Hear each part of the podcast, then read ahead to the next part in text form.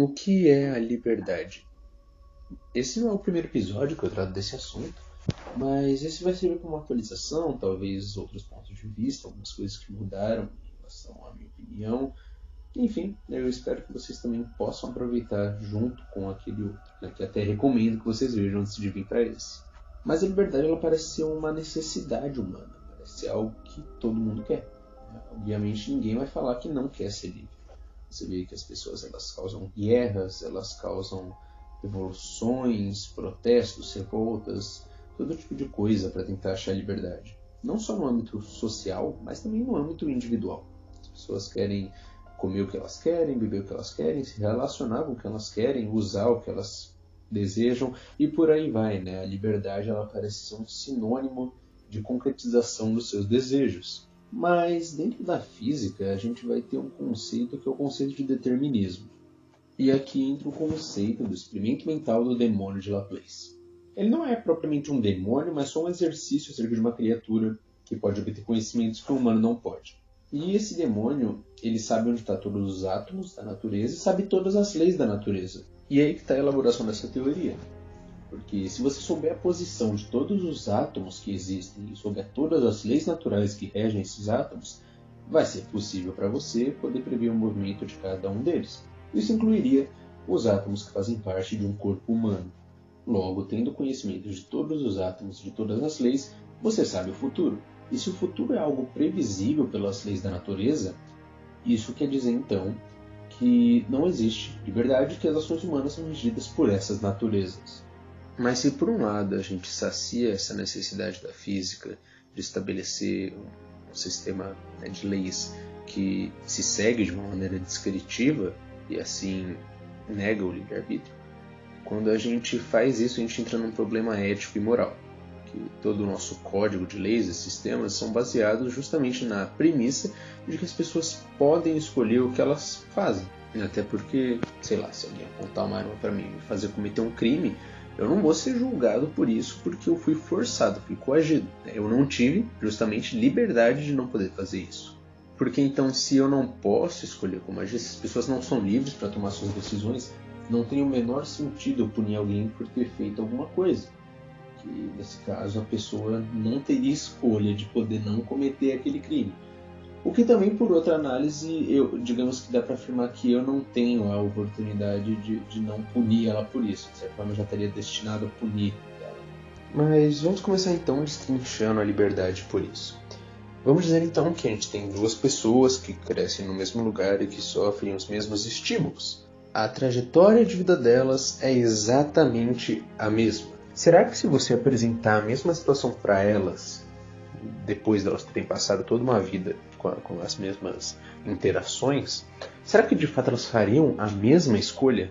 Será que dá para reduzir a vontade humana a uma simples equação ou fórmula em que você faz x e acontece y?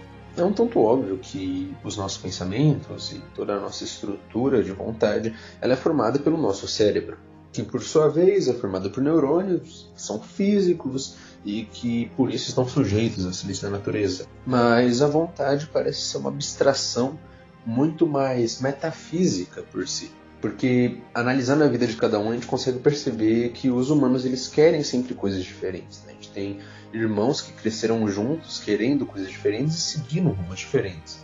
A gente não parece seguir um padrão pré-estabelecido quando o assunto é ação humana. Óbvio que aqui eu estou excluindo a, a questão da, dos reflexos involuntários que todos têm.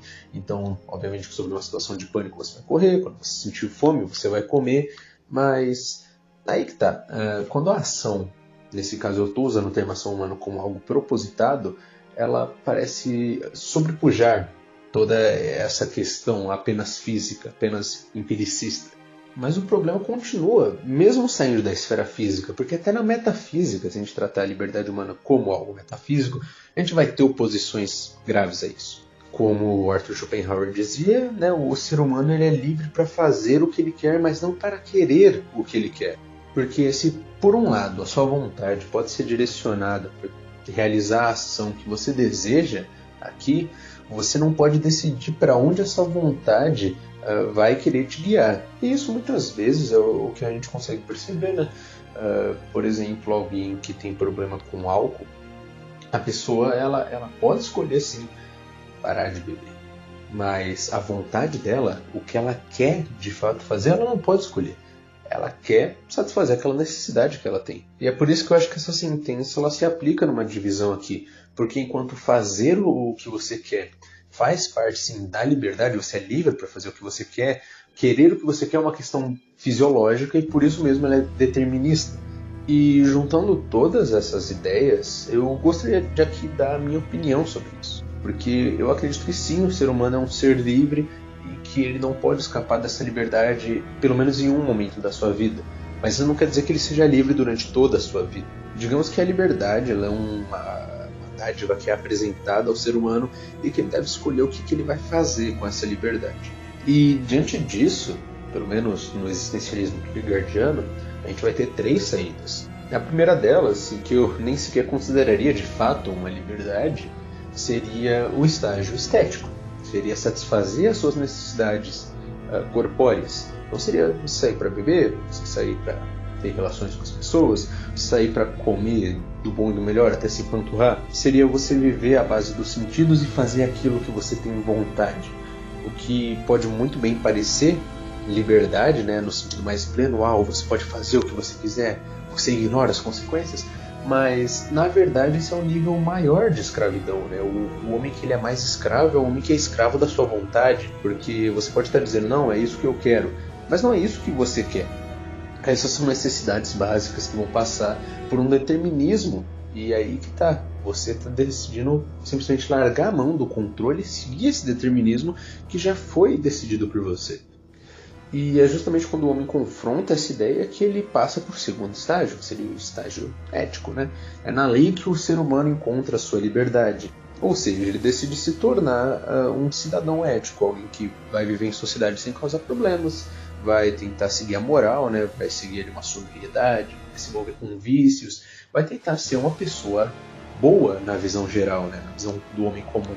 E por um tempo isso pode sim ser confortante quanto a dar um sentido para a vida, dar um valor para a liberdade que você está exercendo. Mas aí entra o terceiro estágio, que é o estágio religioso. E nesse estágio, o ser humano ele dá o salto da fé e nisso ele vai se encontrar com a liberdade que seria Deus. Porque nesse caso, Deus é a verdade. E o ser humano não pode ser livre se ele não conhece a verdade. Só a verdade traz a liberdade, porque a liberdade não é um princípio, ela é uma consequência da verdade. Porque você não pode ser livre vivendo numa ilusão. Então essas seriam as três fases que o homem se encontra.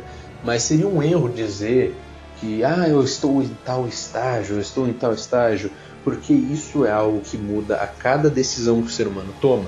Porque a liberdade exige uma constante vigilância. Porque a liberdade ela não é algo que você obtém e é seu e está acabado. A liberdade ela se reforça a cada decisão, a cada escolha que você faz de continuar se mantendo livre. Por exemplo, se alguém me oferecer drogas e eu recusar, eu não vou estar livre para sempre das drogas porque eu, recusei agora, então nunca vou me tornar um viciado. Mas é a cada dia, a cada oportunidade me é apresentada e que eu nego, que eu continuo exercendo a minha liberdade. A liberdade é uma condição que deve estar sempre sendo reforçada. Mas aí então a gente cai num outro problema. Porque como eu disse, as pessoas desejam ser livres. É algo que está no âmago humano. Mas você só pode ser livre pela verdade. E aí a gente cai no problema de o que é a verdade? E eu respondo para vocês no próximo episódio.